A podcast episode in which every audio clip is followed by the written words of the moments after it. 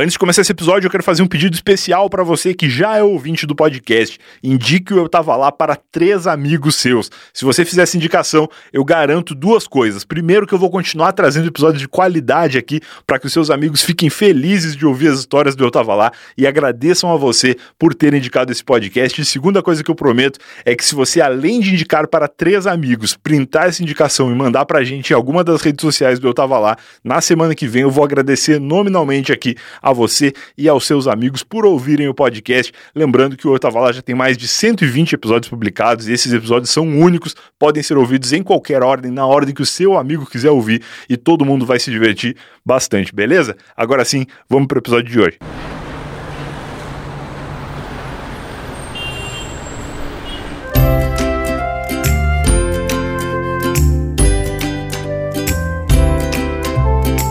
Começa agora mais um Eu Tava Lá. Eu sou o Brian Rizzo e esse aqui é meu podcast de histórias, onde toda semana eu recebo um convidado para contar uma história. E meu convidado essa semana é o Rudy Landucci. Se você não conhece o Rudy, ele é humorista, fez um monte de programa no rádio, um monte de programa na TV e não sei exatamente o que ele tá fazendo agora, mas acompanho o Rudy nas redes sociais já há algum tempo. Já há algum tempo também nós nos seguimos no Twitter, mas só essa semana, a pedido do Arthur Fernando, que foi um, um brother lá, um seguidor nosso no Twitter, que nos marcou iniciando esse, esse approach, iniciando essa conversa, ele falou, pô, o, o Rudy tinha que participar do Eu Tava Lá, porque ele é um cara legal e tal, e eu pensei, pô, olha só, uma oportunidade de a gente iniciar uma conversa, porque, como eu disse, a gente já se seguia, mas nunca tinha trocado muita ideia, então foi bem legal, porque graças ao Arthur Fernando aí, nós iniciamos o diálogo, e hoje Rudy Landucci está aqui no Eu Tava Lá, se você quer que eu convide alguém, marca lá, marca a mim, marca a pessoa também, quem sabe rola uma química, e aí acontece aí esse episódio muito antes do que você imagina, talvez. Então, vai lá no Twitter, eu estou mais ativo, mas pode me mandar também direct no Instagram e tudo mais, tem tudo linkadinho aqui no post. Antes da gente ligar pro Rude, ouvir as histórias dele, ouvir as imitações, né? Porque inevitavelmente eu vou pedir para ele imitar alguém, porque eu sou muito fã das imitações do Rude. Ele faz um. Eu não vou nem dar spoiler aqui, eu, eu já tenho uma coisa na minha cabeça que eu quero pedir, mas eu vou deixar para pedir depois. Primeiro, antes de tudo, preciso dar dois recados muito rápidos. O primeiro recado é aquele tradicional do canivete suíço dos meios de pagamentos, nossos amigos do PicPay, o aplicativo ideal para você fazer pagamentos sem contato físico nesse momento difícil que a gente está passando, né? Ninguém quer apertar botãozinho de maquininha ou passar cartão para lá e para cá ou pegar dinheiro na mão. Então PicPay é sem dúvida, sempre foi, né? E, e, nesse momento ele é sem dúvida a melhor forma para você fazer e receber pagamentos sem contato nenhum, inclusive através do PicPay. Você consegue, por ele ser o canivete suíço dos meios de pagamento e oferecer diversas formas de PIC pagamento, como a gente sempre fala aqui há muito tempo, você consegue com ele também fazer pagamento de boleto e até parcelar esses boletos em até 12 vezes no seu cartão de crédito que vai estar cadastrado ao aplicativo. Pelo PicPay também você consegue assinar o Eu Tava Lá. Você clica lá em pagar, procura pelo Eu Tava Lá e você vai encontrar o nosso plano de assinaturas onde você ajuda o podcast a se manter no ar e tem acesso ao nosso conteúdo exclusivo de graça por 30 dias de graça, porque o PicPay vai devolver 100% do valor da sua assinatura no primeiro mês. O segundo recado que eu quero dar tem a ver com o que eu comecei falando, né, de redes sociais, de você pedir participação dos convidados e tudo mais. O Eu Tava Lá também tem as redes sociais dele, que é o arroba podcast Eu Tava Lá, tanto no Twitter quanto no Instagram. No Instagram ainda tem o acréscimo dos filtros, né, que você pode utilizar lá os filtros do podcast para fazer selfies e dizer aonde você está enquanto escuta as histórias dos nossos convidados aqui. Falei bastante disso no episódio passado e reforço aqui. Sigam eu tava lá no Instagram e no Twitter. Uh, se quiser me seguir também, tem tudo linkadinho aqui no post, mas o recado é siga e acompanhe o podcast nas redes sociais para fazer mais parte né, das coisas que acontecem aqui. Além de somente ouvir, você pode pedir convidados e tudo mais, além de saber detalhes das histórias que às vezes acabam indo só para as redes, porque a gente descobre depois que os episódios já foram editados, beleza? Agora sim, sem mais enrolação, sem mais recados, vamos ligar para Rudy Landucci e ouvir que história ele tem para contar pra gente.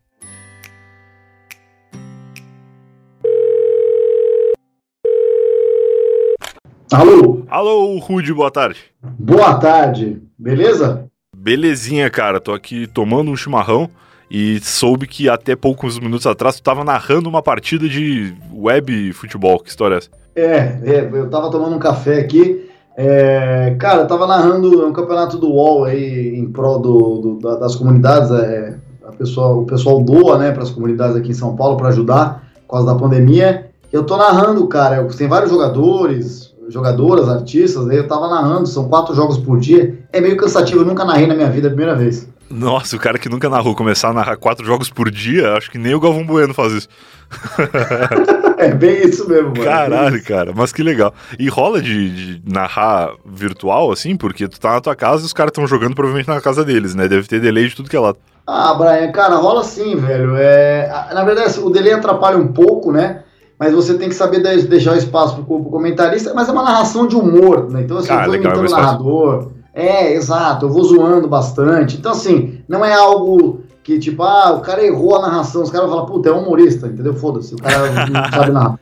o humorista, ele tem esse, essa interpretação das coisas, né? Que se tu fizer errado, ninguém nunca vai saber se tu fez errado zoando ou se tu errou mesmo, então tá tudo certo. É, é, é, inclusive as pessoas me perguntam assim, porra, quando você faz uma piada no teatro e ninguém ri? Uhum. Porra, é muito fácil, eu finjo que é um comentário, tá ligado? é, é, agora, se você errar três, quatro piadas e fizer e ninguém ri, aí já começa a ficar meio, meio ruim mesmo, é difícil. É, aí é um perigo. Eu sempre tive muita vontade de fazer coisas em palco, assim, de... Já fiz coisas em palco em geral, mas de humor eu nunca tive coragem justamente por isso. Porque eu tenho muito a impressão de que eu vou ficar desesperado e eu não vou conseguir fazer ninguém achar graça de nada, assim. E tu foi um cara que começou no stand-up há muito tempo atrás, né? É, já sou velho de stand-up, eu não sou, eu não sou a primeira leva aqui no Brasil, longe de ser, uhum. mas eu sou a terceira para quarta, assim, eu comecei em dois, comecei eu considero em 2010 mesmo, sabe? Vou, já... Pô, já faz 10 anos, né, cara? É. é muito louco pensar nisso, eu me sinto muito velho agora pensando que 2010 já faz 10 anos, mas realmente faço. não tem o que fazer.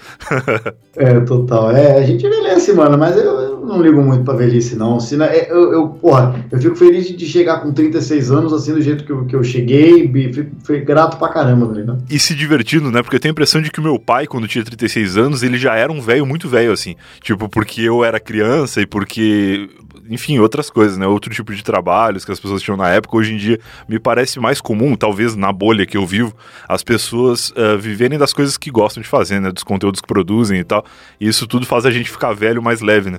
Não, é, mas não é bolha sua, não, cara. É realidade. Hoje em dia, é claro, tem, tem, tem é, assim, ter filho, ter um casamento, porra, é, é maravilhoso. Assim, eu, é que assim, eu sou solteiro, não tenho filho, uhum. e eu acho que na geração do meu pai, e até antes, era meio obrigatório o cara chegar com 36 anos já ter um filho de 10 anos, sabe? E. Claro, já tinha que ter casa, já tinha que ter um, uma família constituída, tinha que ter um monte de coisa. E hoje eu tô aqui com 30 pensando no, no PES que eu vou jogar daqui a pouco.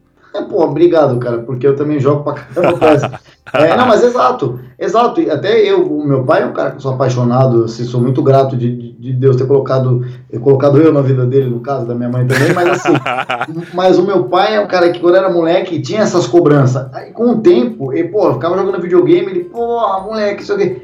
Hoje, ele entendeu, o mundo mudou e não tem esse compromisso. Tipo, ah, meu é filho faz um negócio que eu acho legal, eu assisto, eu passo meus amigos os vídeos dele, mesmo sendo uns vídeos, às vezes umas bosta, eu passo porque é meu filho. tá tudo certo, mano. Vai ter filho, vai, se não vai também, o problema é seu, entendeu? Eu acho que isso evoluiu muito o mundo, viu, bicho, nesse ponto. Mas calma aí, antes de continuar ouvindo as histórias do Rude, momento Alura. Acabamos de falar de como o mundo mudou, né? O mundo está diferente quando a gente era criança, os nossos pais com 30, 30 e poucos anos pareciam adultos muito responsáveis que tinham a vida definida já, ou pelo menos se não tinham, eles eram cobrados pela sociedade porque eles deviam já ter uma família e uma carreira da qual eles seguiriam para sempre pelo resto das suas vidas. E hoje em dia as coisas estão diferentes, né? Se você tem uma carreira, se você tem um trabalho, nada impede que você tenha um outro trabalho paralelamente a isso, né? Uma coisa que você está desenvolvendo aí como um projeto pessoal que depois pode acabar se tornando a sua nova futura carreira. E enfim, você pode ter muitos trabalhos ao longo da vida e pode ter muitos trabalhos ao mesmo tempo também, se você achar que deve. E uma excelente forma de você começar uma nova carreira é estudando na Alura, alura.com.br barra promoção, barra eu tava lá, vai dar para você 100 reais de desconto para você se matricular na Alura e ter acesso aos mais de mil cursos de tecnologia que eles têm lá na plataforma. Tem curso de tecnologia, curso de gestão, curso de ciência de dados, que, como a gente tem falado aqui,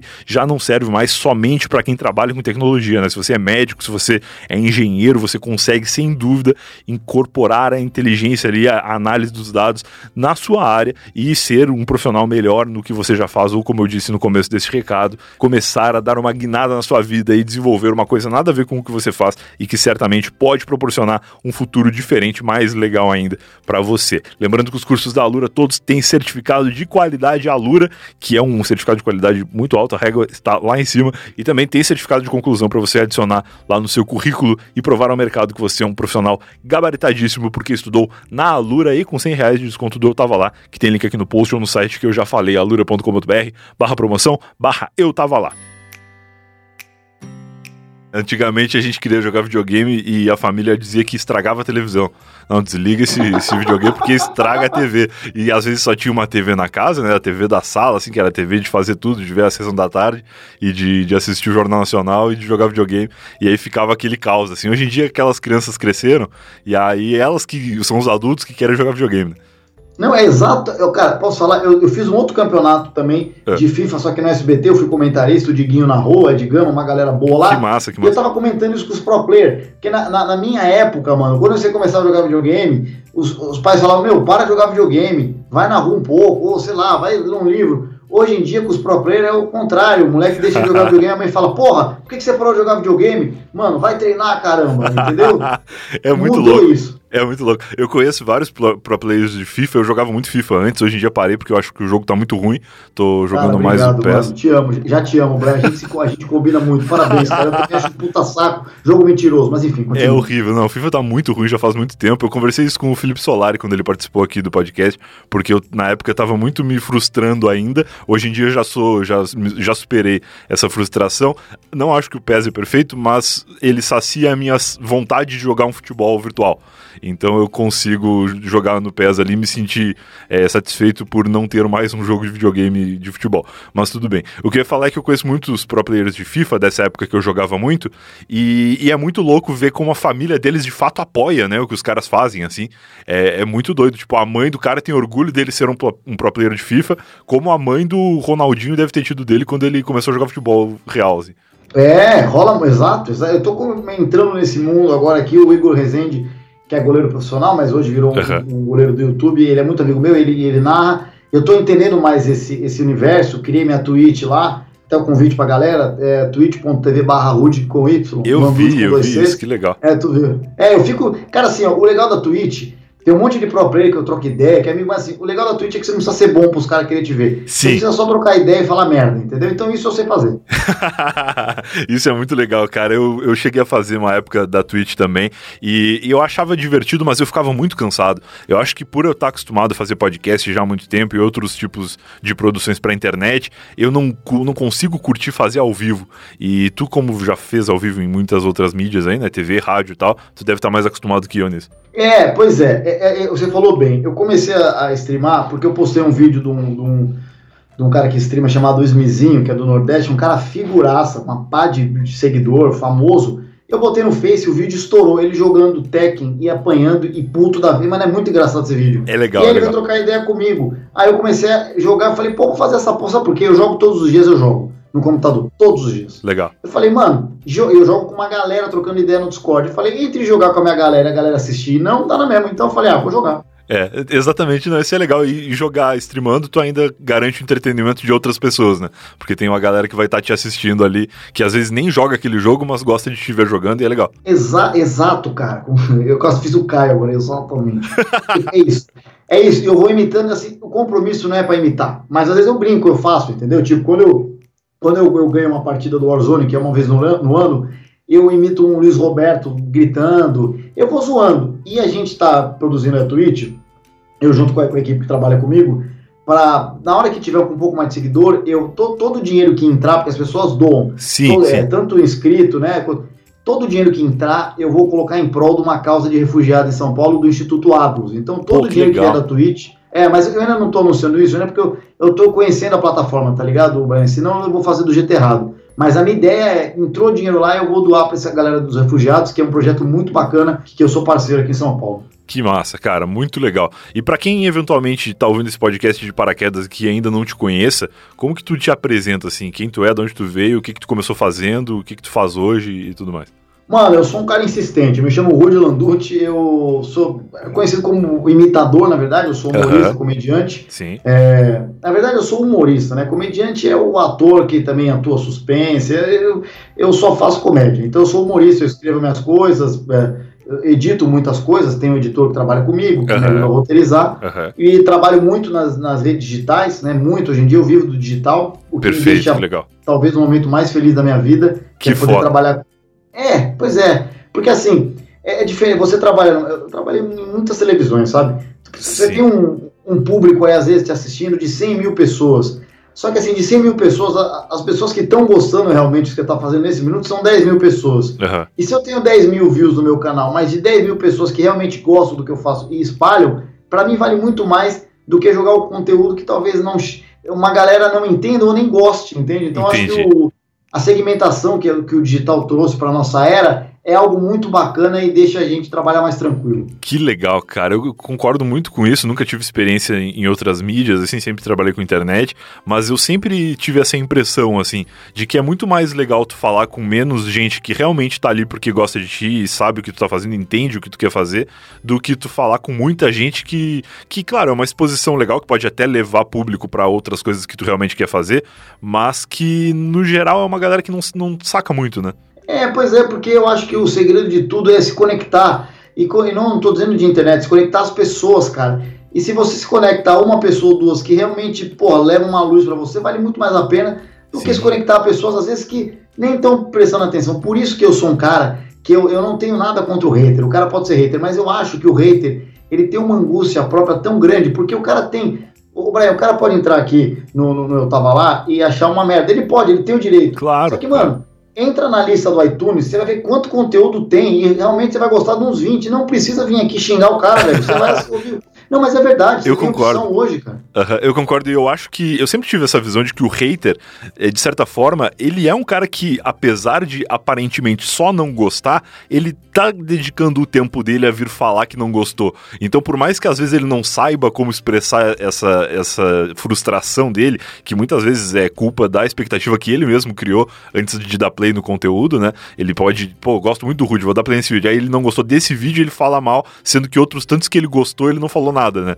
E, de certa forma, ele é um cara que ele tá dedicando tempo pra ti ali. Então, ele, ele pode até ser convertido. Se conversar com esse hater aí, ele fala, pô, olha só, o cara é, é legal, tá me respondendo aqui, agora eu sou fã dele. É, pois é, eu acabei fazendo um, um grande amigo aí no meio do, do jornalismo. Eu não sou jornalista, mas é, eu acabo flutuando pro jornalismo porque eu trabalho com futebol. Aham. Fiz um amigo assim, o, o cara criticou o meu trabalho de uma maneira pejorativa, eu chamei ele e falei, bicho, beleza, mas saiba que não tem problema você não gostar, eu gosto do seu trabalho e hoje virou um amigo. Pô, que é, legal. É, pois é, é que tem horas, bicho, a gente é ser humano, que você acorda, tu vê uma mensagem escrota e fala, ah, velho, eu não vou namorar, eu vou bloquear e segue o jogo, segue a vida e cada um pro seu lado, mano. É, geralmente é o que, é o que se faz mesmo. Mas tu também tá fazendo podcast, né? Agora falando da- das coisas que tu tem feito na internet, Twitch, e eu sei que tu faz muito vídeo pra YouTube, até no Twitter mesmo, tu posta algumas coisas lá que eu vejo de vez em quando. E tu tá fazendo podcast também já tem um tempo, né? Cara, é, eu tenho, são 82 episódios, o meu podcast chama Mim Falei, que é o quê? Um podcast que eu faço como se fosse um programa de rádio ao vivo. É Eu muito solto- legal. É, é porque assim, eu sou de rádio, Brian. Eu, eu sempre tive o sonho de ter um programa meu. Quando eu digo um programa meu, não é um programa de imitações, é um programa que eu possa. Eu, eu sou do palco, cara, eu não, eu não só imito, entendeu? Eu, eu Claro. fico com as minhas tiradas, com as minhas bobagens. Às vezes a gente fala sério. Aham. Aí eu juntei dois amigos, um é meu editor e, e roteirista, um cara que é genial na escrita, que é o Erlan Dias, e Aham. o Marquinho Dorna, que é um amigo de infância, que foi o primeiro cara que tocou comigo no palco. Eu imito cantor, ele tocava violão, então assim, um amigo de anos e anos e anos. Aham. E aí foi a maneira que eu tive de, de conectar os dois, a gente criou esse podcast. Ah, eu montei como se fosse um programa ao vivo. E aí o Léo do, do Radiofobia, pô, me deu uma moral, publica lá. Sim, E, sim. bicho, foi a melhor, é o que eu te falo. A gente tem lá nos, sei lá, eu não sei, cara, 5, 6 mil ouvintes por episódio, mas são 5, 6 mil caras que gostam, cara. Que a galera que tá no muito. nosso Telegram, meu, a gente tá no Telegram, troca ideia com os caras. Sabe, é isso que eu tô te falando, velho. Porque você não precisa gostar. Não, eu, eu, eu ouvi alguns episódios, ele tem muito essa linguagem do rádio mesmo, que é muito legal, porque eu sou meio saudosista de rádio, e, pô, vocês estão no lugar certo, né? O Léo Lopes manja demais de rádio, ele já participou aqui contando da experiência dele lá no, no passado com rádio mesmo e tal, e, e tem muito essa cara, assim, disso que tu falou mesmo, é, bem legal de ouvir. É, a ideia é essa, cara. E eu, eu monto tudo aqui em casa mesmo, eu solto as trilhas, aí. É porque assim, é o que você falou. Ah, a trilha é ao vivo? É, pô, aquilo ali. Que foda. É, o que acontece é o seguinte, eu, eu, eu faço tudo aqui, cara. Acontece tudo aqui ao mesmo tempo. Só que depois, eu, ca- cada integrante gravou seu áudio individual, eu só cinco áudio com a, a, minha mesa ela grava certinho todas as trilhas. Então, que massa. É, eu dou uma baixadinha na trilha só, mas tudo que aconteceu ali foi ao vivo. A gente está agora na Twitch. A gente está fazendo o programa ao vivo na Twitch. Então, quem quiser entrar pode ver. Eu me falei tá na, na, no meu canal, twitch.tv barra E a galera interage lá e eu vou lendo e vou falando. Isso tudo entra, mano. A gente não corta nada. Cara, que massa. Maravilhoso. Antes de a gente parar de falar da, dos seus trabalhos e entrar nas tuas histórias, eu não posso deixar de falar das imitações, né? Que é um negócio que tu faz muito, apesar de tudo isso que tu falou, que tu é um cara do palco, humorista e tudo mais, a imitação ela sempre teve muito presente nas coisas, né? Cara, a imitação é exatamente. A imitação é a base da minha vida, né, mano? Porque uhum. é, eu comecei na comédia por imitar, né, desde o colégio, enfim, depois eu falei, porra, vou fazer isso da vida, é uma coisa que eu gosto, e uhum. uh, aí fiz rádio anos e anos, aí depois quando eu fui pro palco, é, eu comecei a fazer os stand-ups sem imitação, porque eu falei, mano, porque tinha uma cartilha em 2009 ali, é. que não podia imitação no palco, que era apelação, e eu não tinha estudado muito stand-up, eu fui nessa onda. Depois eu fui descobrir Ed Murphy, Jim Carrey, todos os caras de stand-up imitavam. Eu falei, mano, quando os caras começam a cagar muita regra, é que no fundo ele tá enchendo a porra do saco, velho. eu comecei a fazer imitação e aí eu comecei a ganhar moral no, no stand-up, porque é o que eu mais sei fazer, imitação, né? Que legal, cara. Eu, eu já ouvi essas histórias do stand-up, porque o stand-up ele começou, como de fato o nome indica, né? Um cara no palco, sozinho, em pé, de cara limpa, sem personagem, sem outras, outros acessórios. E, e eu não sabia que a imitação estava incluída. Eu já ouvi falar de música, de coisas assim que era considerada apelação, mas a imitação fazer parte disso é novidade para mim. Não, é um absurdo, cara. É, assim, eu tenho respeito pra caramba da galera que começou. Uhum. Só que, cara, ninguém é perfeito. A galera que começou tinha uma doutrina errada, porque tava cagando regra. Exato. É, tava eu, eu li um livro do Steve Martin, até ontem eu tava mexendo no meu armário aqui, eu, eu achei, eu esqueci o nome do livro. Tá. Mas é um livro do Steve Martin. O Steve Martin, é, a gente conhece ele como ator, mas assim, ele é um. É, ele começou no Saturday Night Live, antes ele fazia apresentação de stand-up ele fazia mágica, ele fazia números, e era stand-up já. Uhum. Então, assim, a tradução do stand-up para o Brasil, ela se perdeu em algum momento, que era assim, é só um cara sem mudar vozes no palco. Não, não existe isso, entendeu? Não, não existe. Não existe isso.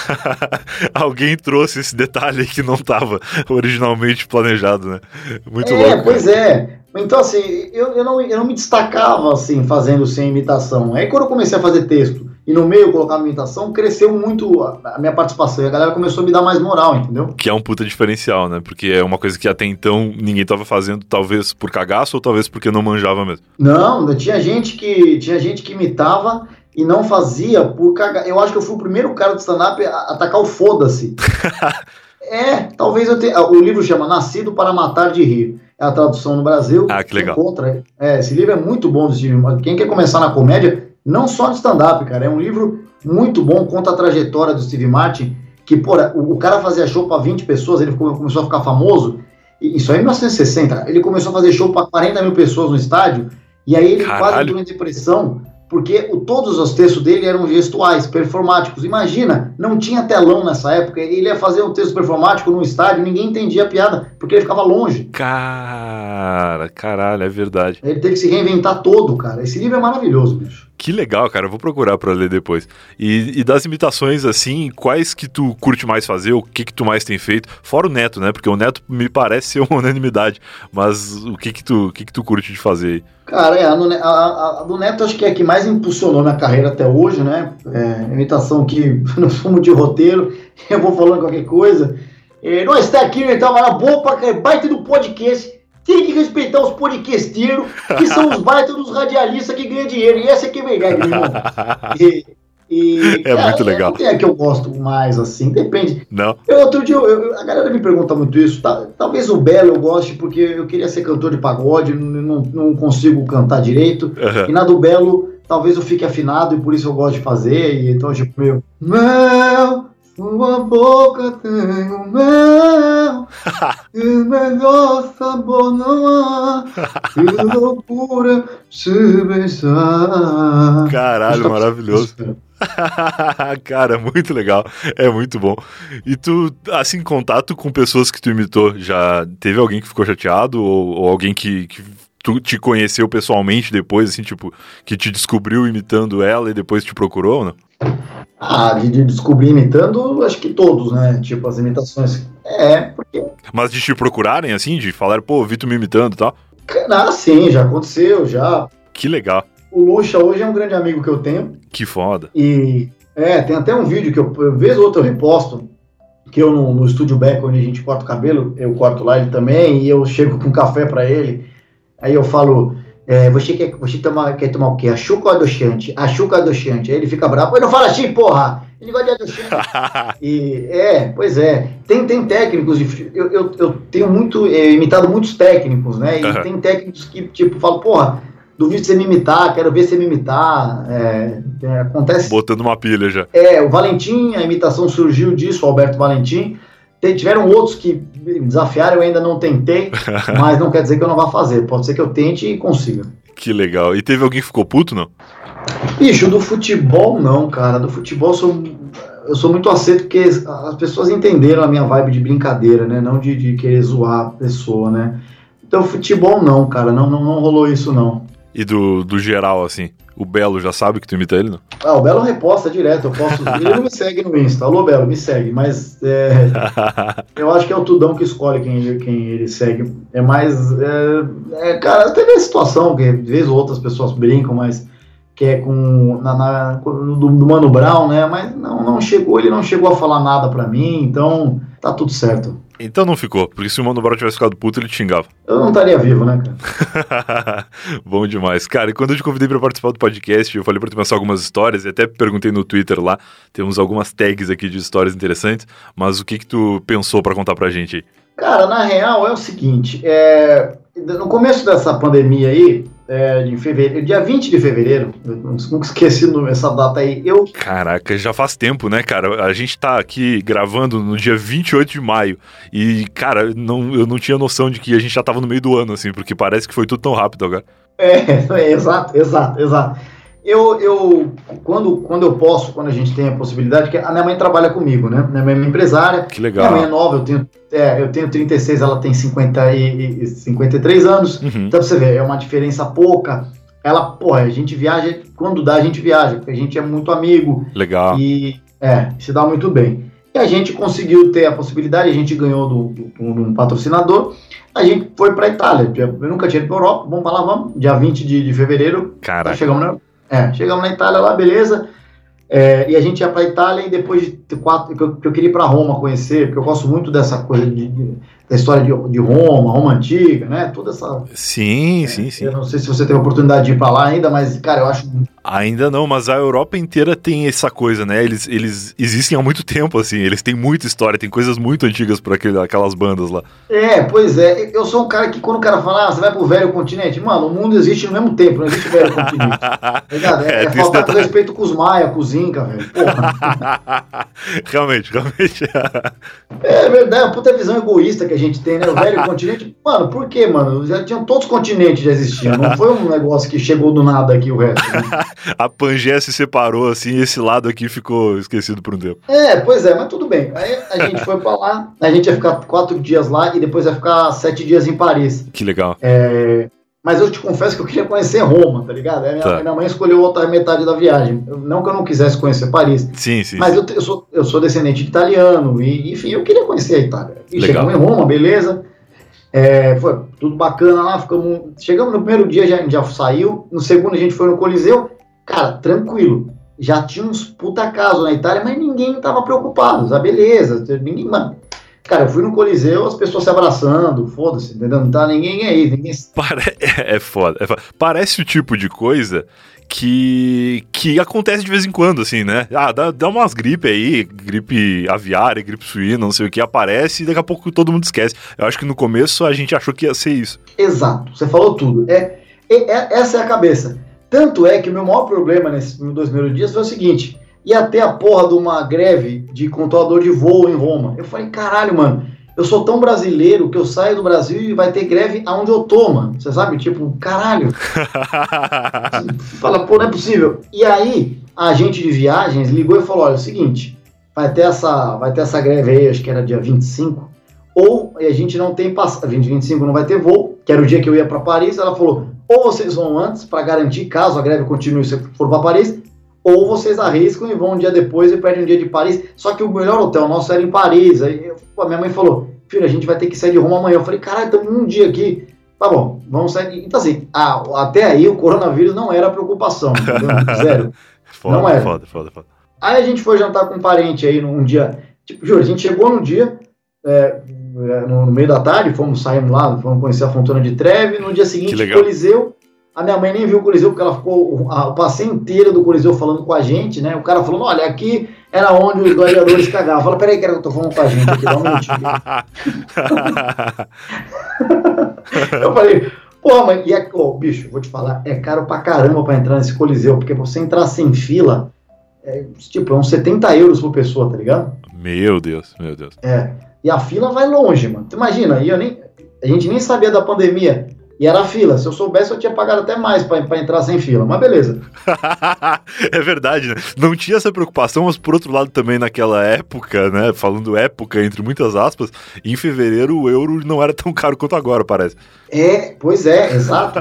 Tanto, ali o- a preocupação, pra você entender, era euro, era greve, não sei, pande- pandemia, nego nem, nem tava falando. Aí nesse dia a gente foi jantar com um parente, é, um parente de, de Roma lá, e ele falou, "Ah, no final do jantar, sabe quando você pede o café? O cara falou assim, porra, vocês viram? Aí ele até, aí eu já achei deselegante, ele ficou, ficou reclamando sobre chinês, reclamou do chinês, porra, já tem 50 casos na Itália, não sei o quê. E eu meio caguei, por quê? Porque eu ia ter o voo 5 e meia da manhã pra Paris, eu falei, ah, beleza, deixa ele tomar o café e embora aqui. Eu nem sou daqui, vou ficar me preocupando com essas gripes dos caras. É, sim, então, essa, essa gripe, é, esse vírus, ele só se propagou porque, no fundo, o ser humano caga pro outro. Porque quando tá na China, o nego tá cagando, o nego não tá nem aí, entendeu, Brian? Sim, sim, exatamente. Os caras, ah, é até bom porque os jogadores do, da- do Brasil vão vir jogar aqui emprestados, o nego tão cagando, beleza. É, mas a cabeça é essa. Aí fomos pra Paris, pô, puta lugar maravilhoso. É, primeiro dia, segundo dia, talvez ali dia 27 de fevereiro. Aí eu, a gente para num negócio para comer, aí eu, comecei a prestar atenção que toda hora que a gente parava no restaurante para comer, nos três, quatro dias, sempre as televisões estavam falando do corona. Aí eu comecei a. A minha mãe não estava muito preocupada. Uhum. Né? Eu comecei a falar, opa, eu falei, mãe, tô começando a ficar meio preocupado com isso aí na Itália, porque a gente vai ter que voltar fazendo conexão lá. Não era melhor tentar pegar um voo aqui da, da Air France para não, né, não ter esse risco? Aham. Tá falando com a gente de viagem, vamos ficar atento. Ali que o meu sinal dá uma despertada, tá ligado? Que eu falei, opa, mas beleza. Aí a gente foi numa catedral lá, é, Montmartre, acho que chama, e minha mãe. Dois dias depois disso, e aí eu já comecei a ficar mais preocupado, porque eu já comecei a sentir, pô, uns caras do Brasil mandando direct, uns seguidor, Rude, tá tudo bem com você? Eu falei, cara, o que tá acontecendo aqui, mano? Tá guerra Meu aqui? Deus. Ô, Meu Deus. E o cara que tá viajando, por mais que ele veja as notícias assim, ele nunca tá tão conectado quanto quando tá no Brasil, né? Tu não tá com o celular na mão o tempo todo vendo o que, que tá rolando no Twitter e tal. Então deve dar um sustinho de ver que os seguidores estão perguntando. É, total. E aí, olha só como é que foi, como é que foi a minha base. A Galisteu, que é parceira, ela estava em Milão, que é onde deu a bosta geral no começo. Sim. Né? Aham. E eu comecei a ver os posts dela para entender qual que era a situação na Itália, tá ligado? Tipo, Legal. aí, aí pô, repost tá sem máscara. Eu, pô, tô tranquilo. Ah, já post com máscara. Ah, hoje eu não vou sair do hotel que a gente tá preocupado. Eu falei, Ih, fudeu, mano. Eu falei, mãe, o negócio tá sério mesmo. Vamos tomar cuidado. Eu tô muito visualizando assim a tua mãe curtindo muito a viagem e tu preocupadaço dando as notícias assim. E acho que fudeu, acho que vai ter que usar máscara agora. É, não, exato. Chegou no ponto que a gente foi nesse, nesse Montmartre aí, uma catedral lá em cima. É. Esqueci o nome de um bairro famoso lá de Paris. Eu esqueci. A gente chegou, puta lugar, assim, eu, eu, eu, eu, eu acredito em Deus, em- acredito em luz, energia boa, em espiritualidade. Aham. Eu não, eu não acredito em religião. Eu, eu não sou um cara que não tenho religião. Tá. Mas eu acho bonito de ver a arquitetura desses lugares, né? Aí minha mãe falou, Sim, sim. e aí, mano, e aí você começa a ver umas pessoas já em Paris, com um pouco de máscara na rua. E você vai meio rejeitando porque você não quer ficar mal. Você fala assim, é, essas pessoas exageradas aí, tá ligado?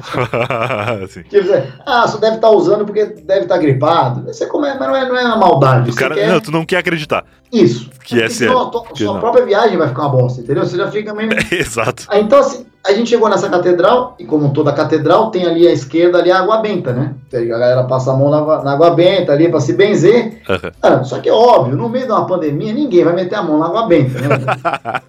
é, tirando, é. tirando a minha mãe. Né? Quando eu olho para a esquerda. Não, mano, eu entro na catedral, porra, vendo os anjos ali, Jesus ali, eu cruzo a cruz, eu falei, porra quando eu olho para a esquerda, sabe que você vai ver na merda acontecendo, você não tem reação. Aí eu vi minha mãe chegar em câmera lenta, meter a mão lá, eu falei, não, não fez isso, cara. Ela não satisfeita veio e abençoou minha testa. Eu falei, não, mãe, não faça isso. Claramente alguém viu essa cena e achou que tu estava possuído. recusando a água benta. Vem a mãe com a água benta, o cara dá um tapa na mãe assim. Sai daqui com esse negócio.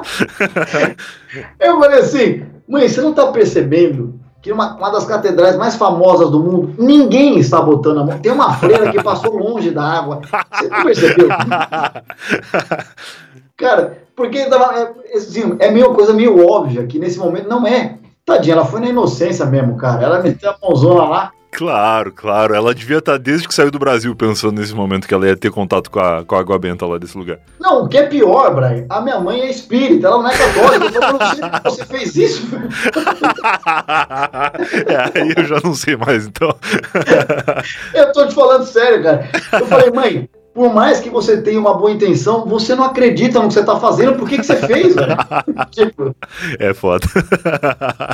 E aí, e aí eu falei, bom, só que aí a gente saiu de lá, você tenta se falar assim, não, vai, não vai ter nada nessa água. A gente foi comer um, eu mal como doce, mas eu falei, pô, vou comer um crepe porque é famoso aqui, né? Claro, Cara, claro. eu passei o crepe inteiro preocupado com a minha mãe pegando a mão no crepe. Porra, juro, eu não consegui, esse crepe nem me desceu bem porque eu fiquei tão tenso, mano. Eu comecei a entrar numa loucura, eu falei, ferrou. A minha mãe fez a maior cagada. Graças a Deus, né, não, não aconteceu nada. Que legal. Só que, que assim, Daí para frente, essa viagem, a minha mãe ficou de. Mas assim, mano, a gente tava num lugar muito frio. É normal o nariz fechar. Normal. Ah, sim. Faz sim, parte. É. Né? São Paulo agora tá com, sei lá, 15 graus, o nariz fica diferente, às vezes fica com uma tosse seca. Isso não é corona, pode ser, mas é, geralmente.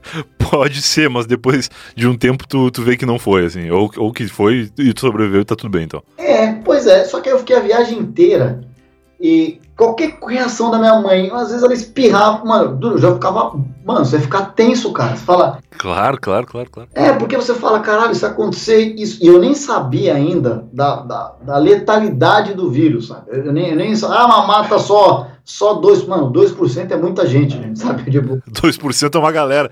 É, você entende? Então, se não tem, é pouco, entendeu? Se matar duas pessoas já é muito, uma também. Então, assim, não é pouco.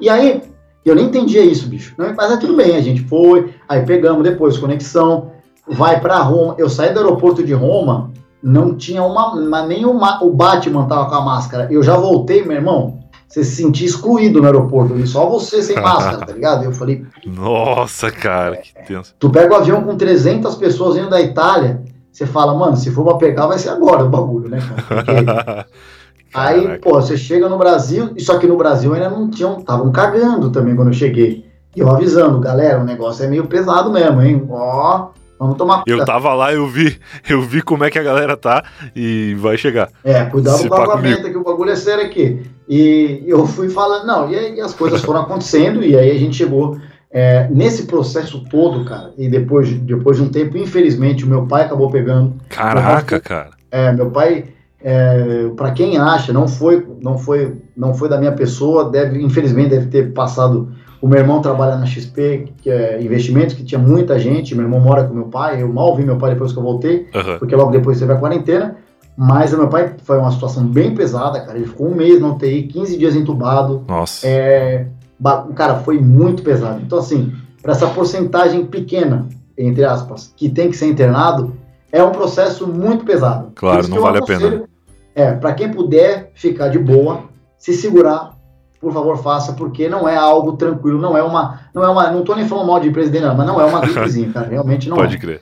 Que legal. Cara, e teu pai tá bem, né? Cara, graças a Deus, eu tava falando com ele hoje. Sim, ele saiu de lá. Tá. É, mas assim, a transformação é, espiritual que a minha família passou com isso. Eu imagino. Eu sempre fui muito amigo do meu irmão, da minha irmã, mas assim, é, é que assim, o, o, meu irmão e minha irmã não são filho da minha mãe também, entendeu? Minha Tá. mãe só tem eu. É outro Entendi. casamento.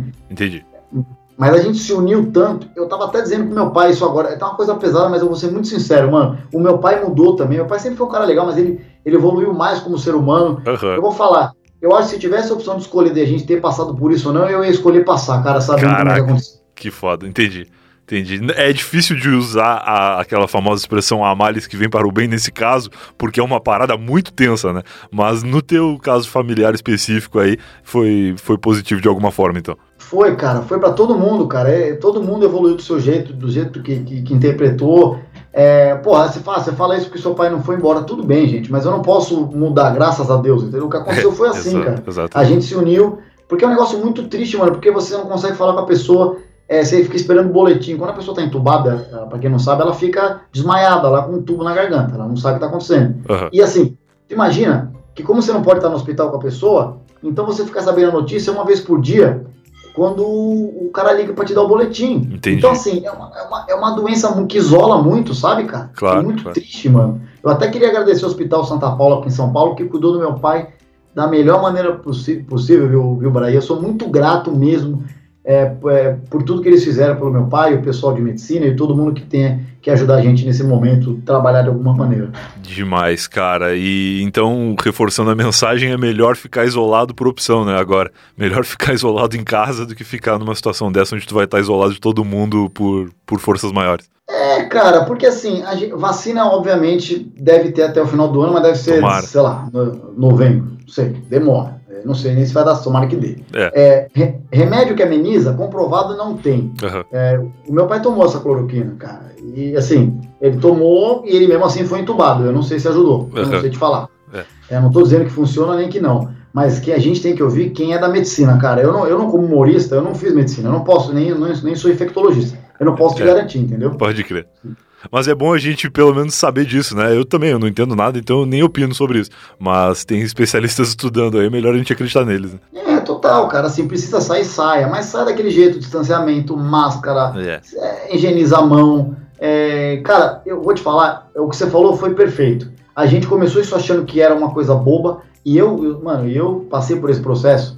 Ah, tá bom, não vai, não sei o que, daqui a pouco, caralho, meu pai pegou, não, beleza, tá com duas semanas, vai passar febre, passou a febre, duas semanas depois, foi, foi internado, cinco dias depois entubado, você fala, caralho, velho, que negócio absurdo.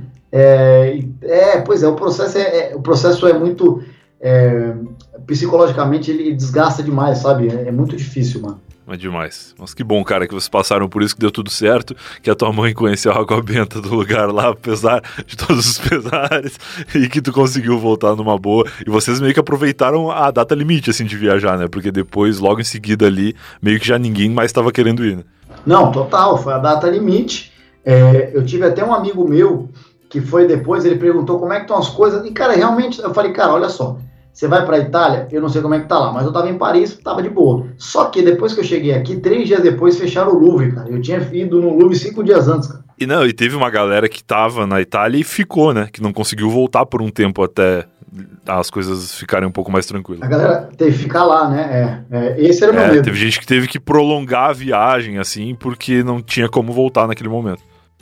Tanto que eu cheguei aqui, eu cheguei em Viracopos, é o aeroporto de Campinas, aqui no interior de São Paulo. Aham. Ele serve também a região metropolitana de São Paulo. Aí eu cheguei lá e as atendentes lá, da, enfim, do Rei do Mate, Casa do Pão de Queijo, elas estavam com máscara. Aham. E eu perguntei, pô, como é que estão as coisas aqui? Ela falou, olha, é, gente- os funcionários têm que usar máscara, mas a instrução do aeroporto é só usar máscara quem tem algum tipo de sintoma. Tá. Pra você ver como as coisas mudam. Hoje não, não, não. Tem que usar máscara todo mundo. Você entende? Então, a ciência está descobrindo como lidar com esse vírus. É muito, né? É É difícil. isso, é isso. Demais. Mas, cara, brigadão por ter liberado um tempo pra participar aqui do podcast, contar um pouco das tuas histórias.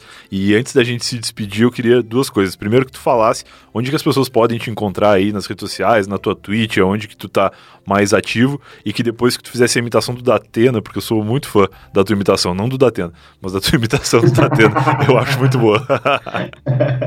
é uma das primeiras que eu fiz também, os primeiros shows. Faz tempo que eu não faço ela. Obrigado, cara. Fico feliz, porque a galera pede a galera do futebol. É legal quando tem uma galera diferente. Uhum. É, a galera que é do podcast aqui, quiser ouvir um podcast que não, que não tem compromisso é, com, com, cultura, com nada, mas com, com zoeira, Legal. ouça o Mim Falei, que é meu podcast, né? Mim Falei, tem lá o Instagram, arroba Mim Falei. Cola lá, Show. que as minhas redes estão lá também. Arroba Mim Falei. Me ajuda aí, mano. Tô de sacanagem, velho.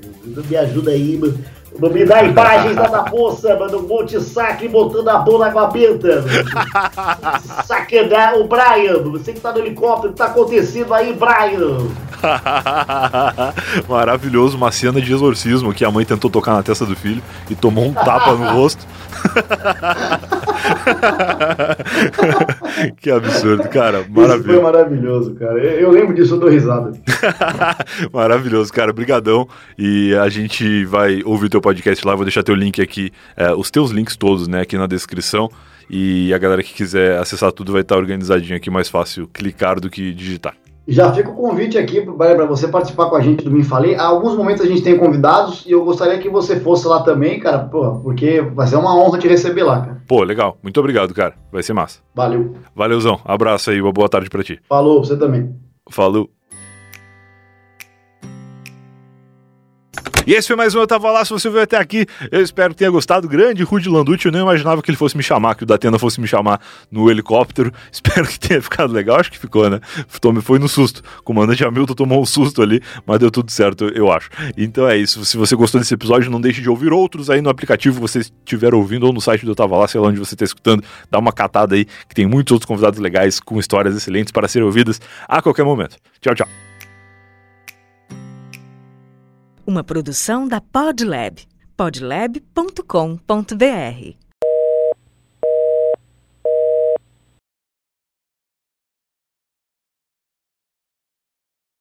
Olha só, estou mandando aí um recado é, para todos os ouvintes do Eu Tava Lá. Vamos ficar em casa aí. Se você precisar, é, tome as medidas, mas se não, fique em casa. Afinal, eu tenho histórico de infectologista estou falando o que é a consciência mundial sobre o momento da pandemia, tá ok?